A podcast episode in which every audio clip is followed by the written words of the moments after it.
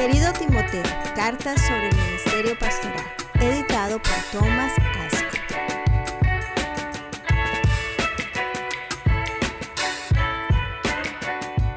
Capítulo 2. Ten cuidado de ti mismo. Conrad. Querido Timoteo, estoy muy emocionado por ti, por el inicio de tu nuevo pastorado. Estaba yo pensando mucho acerca de lo que el Señor tiene preparado para ti Recuerdo hace algunos meses cuando habían varias iglesias llamándote para tomar tus pastorados. Estaba muy ansioso por ti porque una elección errónea podía traer resultados muy costosos. Estoy feliz que al fin aceptaste el llamado de la primera iglesia bautista. Humanamente hablando, tienes el perfecto ambiente para alguien que está empezando su pastorado.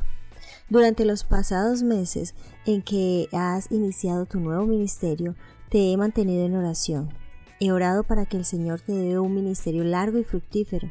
Mientras oraba, ha nacido en mi corazón una carga de escribirte unas cuantas palabras de consejo. Si no fuera por el hecho de que te conozco hace muchos años, lo que estoy a punto de escribir parecería presuntuoso. Sin embargo, debido a que nos hemos unido tanto en los últimos 10 años de conocernos, dudo que lo tomes como una ofensa al darte un consejo desde mi corazón en una ocasión como esta. En algunas áreas seré muy personal, sabiendo que tú sobrellevarás mi agudeza en el espíritu de las escrituras cuando dice, fieles son las heridas del que ama, pero inoportuno los besos del que aborrece. Proverbios 27, 6. Como he dicho antes, no titubeé en decirlo de nuevo, tu nivel de talento en el manejo de la palabra ciertamente está muy por encima de un pastor promedio. Tu madura percepción espiritual, tu entendimiento del campo completo de la doctrina cristiana, la proyección poderosa de tu voz, tu conocimiento de las escrituras, tu dicción sin fallas o enmendaduras, Todas se conjuntan en un rico banquete cuando tus oidores reciben de tu ministerio. También tienes la ventaja de tener un amor envidiable por la lectura de libros de tal forma que tu depósito de información siempre se está renovando. Estas circunstancias ciertamente te ayudan mucho en sostener un pastorado efectivo para la edificación del pueblo de Dios en la primera iglesia bautista y aún más allá de sus fronteras. Aún así, Timoteo, una cabeza llena y una biblioteca completa no son suficientes.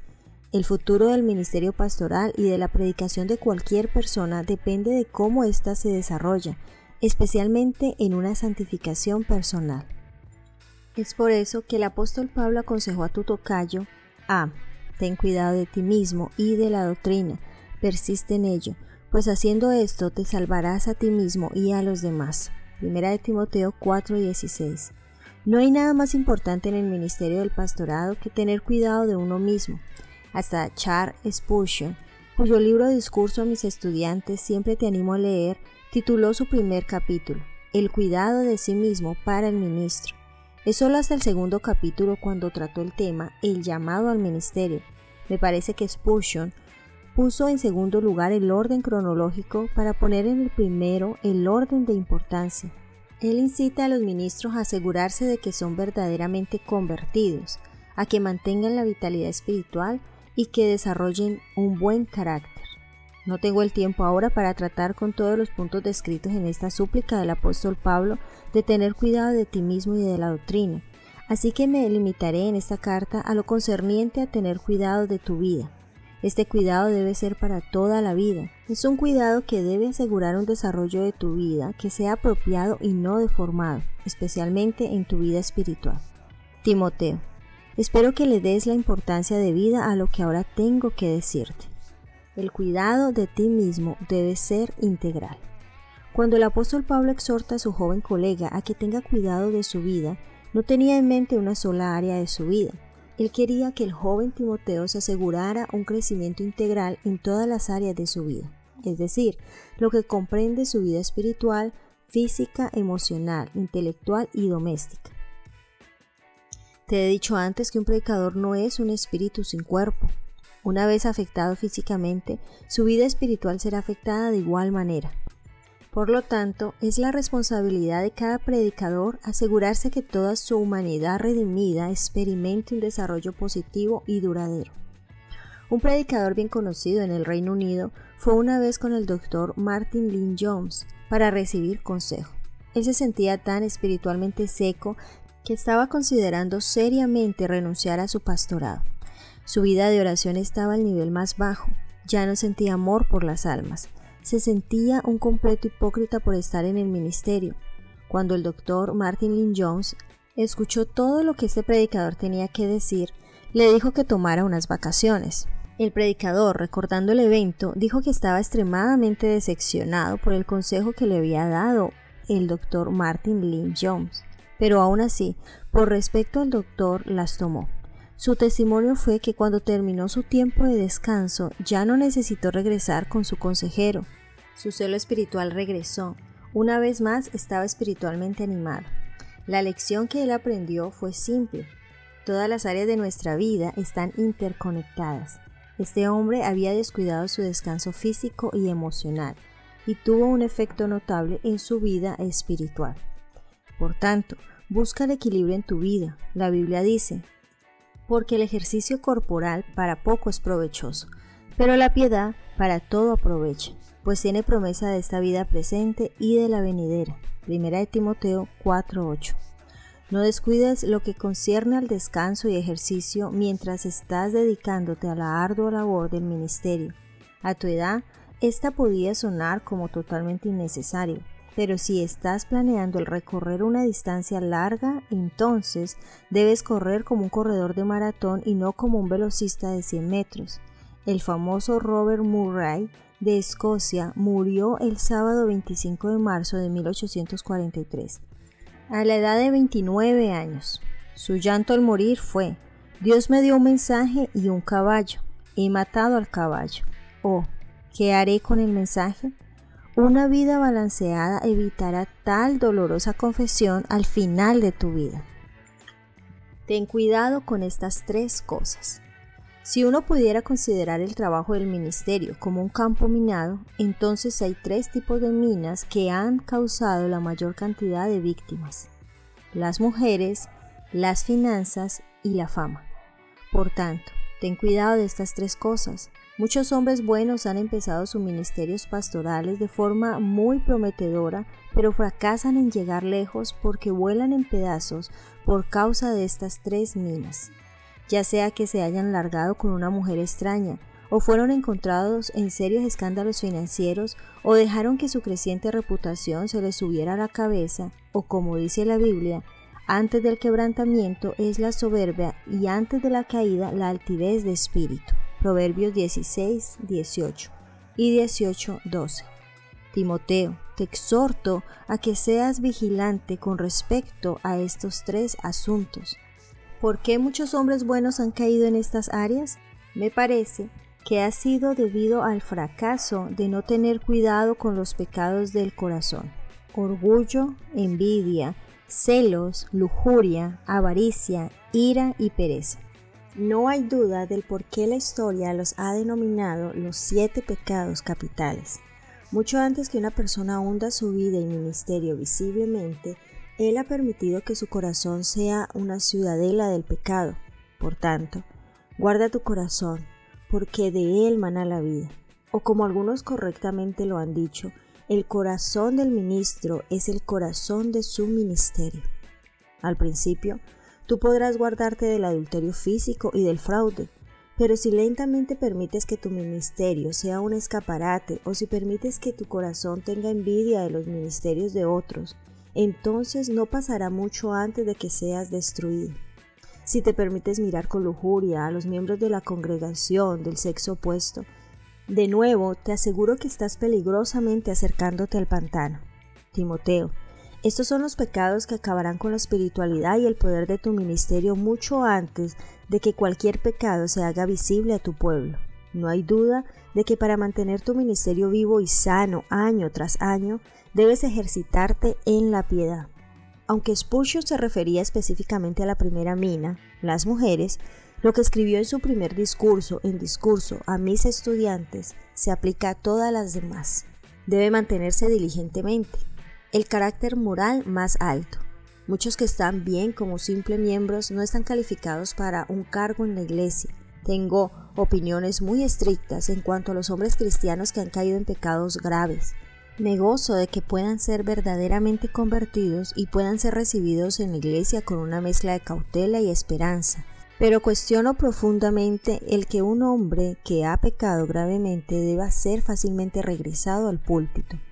Tal como lo comenta John Angel James, cuando un predicador de la justicia ha estado en camino de pecadores, no debería abrir nunca nuevamente sus labios en la congregación hasta que su arrepentimiento sea notorio como lo fue su pecado que aquellos que han sido rapados por los hijos de Amón se queden en Jericó hasta que les vuelvan a hacer la barba. Pero ay, la barba de la reputación, una vez se ha rapado, es difícil que vuelva a crecer. La inmoralidad abierta en la mayoría de los casos, por muy profundo que sea el arrepentimiento, es una señal fatal de que las gracias ministeriales nunca estuvieron en el carácter del hombre. La esposa del César debe estar más allá de cualquier sospecha y no debe haber rumores feos sobre inconsistencia ministerial en el pasado. De lo contrario, la esperanza de ser usado será escasa.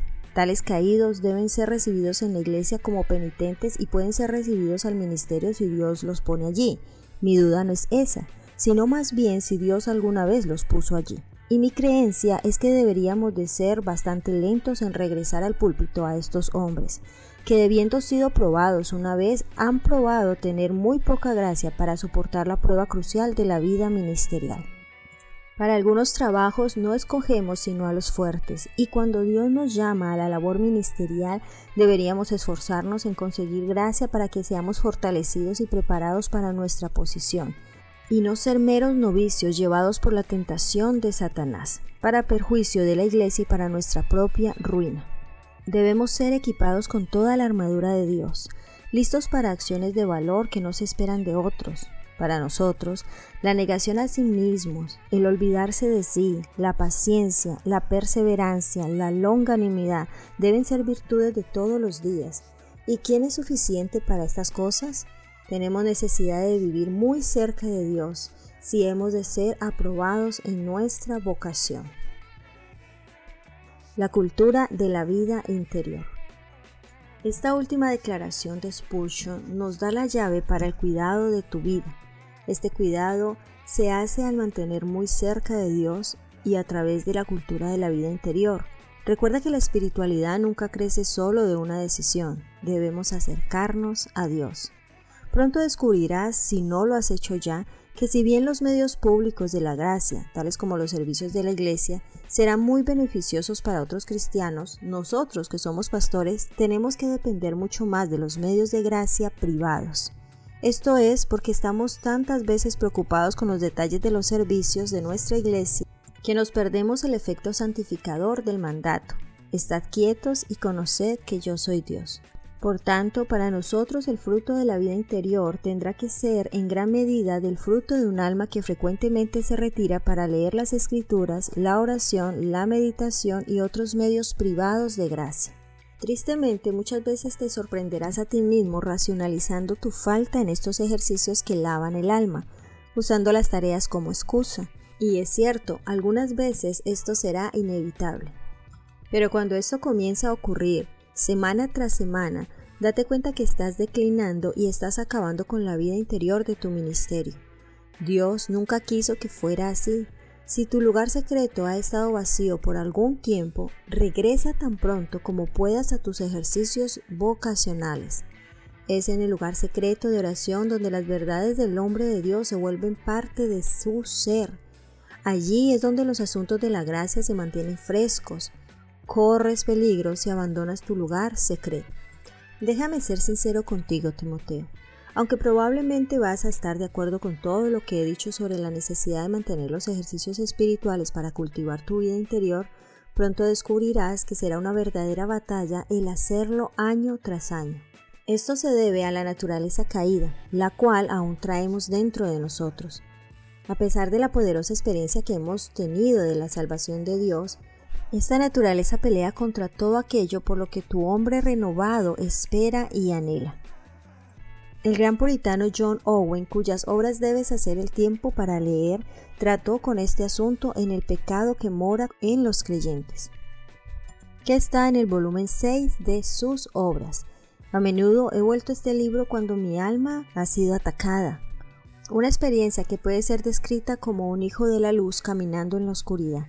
Él escribió acerca de la aversión que experimentamos hacia aquellos ejercicios que sabemos que debemos practicar por nuestro propio bien espiritual. Casi se puede sentir un gemido en el corazón de Owen cuando anota estas palabras. Escribió. Usualmente esta aversión y aborrecimiento se encontrará en los afectos, a menos que la mano de Dios en su espíritu sea fuerte sobre su alma. Aun cuando las convicciones, el sentido del deber, una estima verdadera a Dios y la comunión con Él hayan llevado el alma al lugar secreto, aún así, si el vigor y poder de la vida espiritual no están constantemente trabajando, existirá un aborrecimiento secreto hacia esa tarea. Sí, a veces existirá una violenta inclinación a lo opuesto, de tal forma que el alma preferirá hacer cualquier otra cosa, embarcarse en cualquier distracción, aún resultando en perjuicio para ella con tal de no aplicarse vigorosamente a aquello por lo que el hombre interior clama. Ya está cansada antes de comenzar y dice, ¿cuándo terminará el trabajo? En secreto Dios y el alma están concernidos. Y es una gran conquista hacer lo que debemos hacer, aunque fallamos grandemente en hacerlo. Cada vez que leo estas palabras, mis ojos se llenan de lágrimas porque sé a qué se refiere. Timoteo, persistas en estas santas tareas hasta el fin. Por tanto, junto con el apóstol Pablo debo decir, pelea la buena batalla de la fe, echa mano de la vida eterna, a la cual asimismo fuisteis llamado, habiendo hecho la buena profesión delante de muchos testigos, te mando delante de Dios, que da vida a todas las cosas, y de Jesucristo, que dio testimonio de la buena profesión delante de Poncio Pilato, que guardes el mandamiento sin mancha ni reprensión hasta la aparición de nuestro Señor Jesucristo.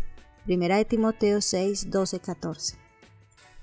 No es suficiente con tirar unos cuantos buenos golpes al inicio de la pelea, debes durar hasta el final de la misma.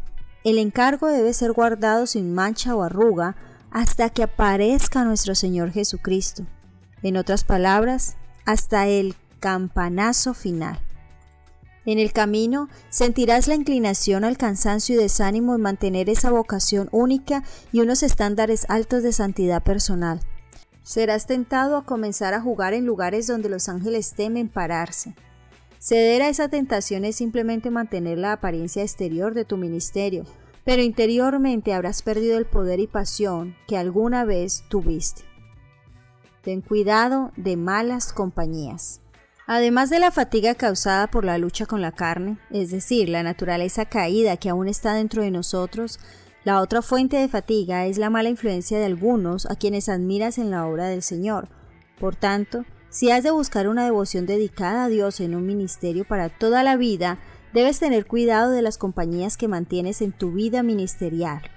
La advertencia del apóstol Pablo aplica tanto al laicado como a los que están en liderazgo de la iglesia. No os engañéis, las malas conversaciones corrompen las buenas costumbres. Primera de Corintios 15:33. La advertencia de Pablo a Timoteo en este aspecto es vital. Le dice, también debes saber que en los últimos días vendrán tiempos peligrosos. Habrá hombres amadores de sí mismo, ávaros, vanidosos, soberbios, blasfemos, desobedientes a los padres, ingratos, impíos, sin afecto natural implacables, calumniadores, sin templanza, crueles, enemigos de lo bueno, traidores, impetuosos, ingreídos, amadores de los deleites más que de Dios, que tendrán apariencia de piedad, pero negarán la eficacia de ella. A estos evítalos. Segunda de Timoteo 3 del 1 al 5. Hay hombres allá en el ministerio que responden a esta descripción. Siempre que estás con ellos, terminas con una sensación de suciedad debido a su conversación y actitudes. Te hacen sentir como si tomaras tu cristianismo y funciones ministeriales muy en serio y debieras bajar tu guardia un poquito. De tales personas huye, Timoteo. Hazlo antes de que su efecto cancerígeno sobre ti se extienda demasiado. Disciplina en el trabajo. Entre los siete pecados capitales anotamos antes, el último que mencioné es la pereza. Quiero mencionar esto debido a que a lo largo de los años he observado tendencias en tu enfoque al trabajo que deben ser atendidas si es que has de conocer un ministerio largo y fructífero en la primera iglesia bautista. Como obviamente sabes, Timoteo, nosotros los pastores no nos reportamos a trabajar de la misma forma que lo hacen nuestras congregaciones. No tenemos supervisores humanos que observen nuestro trabajo. Así que es fácil para nosotros contentarnos simplemente con preparar nuestros estudios bíblicos y sermones y hacer unas cuantas visitas en la tarde. Pero el pueblo de Dios no es tonto. Es solo cuestión de tiempo antes de que nuestro pueblo comience a hacer serias preguntas sobre lo que hacemos durante el día. Déjame, por tanto, ofrecer algunas palabras de consejo. Establece horas de oficina. Sé que muy probablemente trabajarás desde tu casa, así que para ti y para tu esposa María será una verdadera tentación hacer lo que quieras durante el día. Resiste esto mediante el establecimiento de horas de oficina, en las cuales te ocuparás de cosas relacionadas con la iglesia. Tus ancianos deben darse cuenta que todo lo concerniente a la correspondencia de la iglesia, ministerios, reuniones y miembros de la misma sean manejados con ese tiempo. Esto no ocurrirá sin la disciplina de mantenerse en la oficina de la iglesia, aun si estás en tu casa, mientras tus ancianos están en sus oficinas. Realiza las tareas de la familia y personales en tu día libre. Rehúsate a hacerlas en otros días para que puedas desarrollar el hábito. Por tanto, ayuda a tu esposa a planear sus compras, visitas, etc de la misma forma que lo hacen las esposas de los ancianos debido a que ellos tienen trabajos seculares de tiempo completo. Tu familia no debe entrar a tu oficina para conversaciones ligeras mientras tú trabajas. No lo permitas. Sé puntual. Si hay un área que ha sido de especial preocupación para mí, ha sido tus fallas en la puntualidad. Casi se puede decir que llegas tarde más veces de la que eres puntual. Para mí esto es serio y dañará tu ministerio. Cuando los miembros noten que siempre llegas tarde, tendrán una opinión muy baja de tu autodisciplina. Será aún peor para tus ancianos, quienes pensarán que no tomas en serio tu trabajo y tus citas. Aún así, haz lo más que puedas para ser puntual a todas las reuniones de la iglesia y todas tus citas. Si no vas a llegar a la hora exacta, que sea porque llegas más temprano. Es mejor llegar muy temprano que llegar muy tarde. Planea con anticipación y trabajo duro. Al llamar tu atención hacia esto, simplemente estoy poniendo delante de ti lo que será de valor a largo plazo a un nivel humano. Como pastores, raramente tenemos a alguien mirando encima de nuestro hombro a ver si estamos completando nuestro trabajo. También podemos ofrecer múltiples excusas de por qué algún trabajo se ha quedado sin terminar, pero al final de cuentas es la obra del Señor la que sufre. Y el Señor, quien sí está mirando por encima de nuestro hombro para ver nuestro trabajo, sabe que la falla se debe al descuido. Para evitar esta situación, planea todo tu trabajo con todos tus departamentos. Pon tu año completo delante de ti y divídelo en meses y semanas. Mantén una lista de pendientes y junto a ti todo el tiempo. Para evitar confiar en tu memoria, anota todo y saca la lista cuando la completes. Ten un día a la semana en el que revises tu lista de pendientes actualizándola y asegurándote que lo urgente y lo importante no se pase por alto. A su tiempo, todo tu arduo trabajo y tu esmero serán evidentes para todos por su fruto. Sin menospreciar el lugar de la oración personal y el estudio de la Biblia, Estoy seguro que una razón principal por la cual tantos ministerios pastorales terminan son los pobres hábitos de trabajo. Los miembros de la iglesia comienzan a sentir como si le estuvieran pagando a los pastores por trabajar solo los domingos. Si puedes lograr que esos tres asuntos que he mencionado estén en orden, no creo que caigas en esta categoría. Pero por favor, hazlo ahora. Déjame terminar con unas pocas palabras mordaces de Richard Buster en El Pastor Reformado. No se contenten con estar en un estado de gracia, sino que también tengan cuidado que sus gracias se mantengan en un ejercicio animado y vigoroso, y de que se prediquen a sí mismo los sermones que estudian antes de predicarlos a otros. Cuando sus mentes estén en una disposición santa y celestial, es probable que su pueblo participe de esos frutos. Oh hermanos, por tanto, guarden sus propios corazones, alejen las lujurias y pasiones, y las inclinaciones mundanas. Mantengan la vida de fe, amor y celo. Manténganse en casa y permanezcan mucho con Dios. si no hacen una práctica diaria de examinar sus propios corazones y dominar la corrupción y caminar con Dios, si no hacen esto un trabajo al que atienden constantemente, todo irá mal y sus oyentes morirán de hambre, o si tienen un fervor fingido, no pueden esperar una bendición de lo alto. Sobre todo, manténgase en la oración secreta y en la meditación. De allí sacarán el fuego celestial que encenderá sus sacrificios. Amén, Buster, amén. Bueno, Timoteo, una vez más me regocijo contigo de que Dios haya abierto una puerta para el ministerio. Sabiendo lo serio que eres en las cosas de Dios, sabía que no pasaría mucho tiempo para que eso sucediera. Pero una cosa que también sé es que no será fácil. Aún así, si el Señor es el que ha abierto esta puerta para ti, la encontrarás gratificante a pesar de la sangre, lágrimas y sudor. Estaré orando por ti para que su gracia sea encontrada suficiente y para que no en muchos días la primera iglesia bautista sea un floreciente centro de cristiandad bíblica. Que el Señor conteste esta oración más allá de lo que podamos pedir o aún pensar. Hasta entonces cuida de ti mismo. Amén. Tuyos en los vínculos del Evangelio, Conrad. Postdata. Hay unos cuantos libros que me gustaría recomendarte sobre el tema que acabo de tratar. Afortunadamente, todos están en circulación. Consíguelos para ti y léelos una y otra vez. Serán un verdadero tónico para tu alma. 1. El pastor reformado de Richard Baxter. 2. Las obras de John Owen, volumen 6 y 7. 3. El ministerio cristiano de Charles Bringers.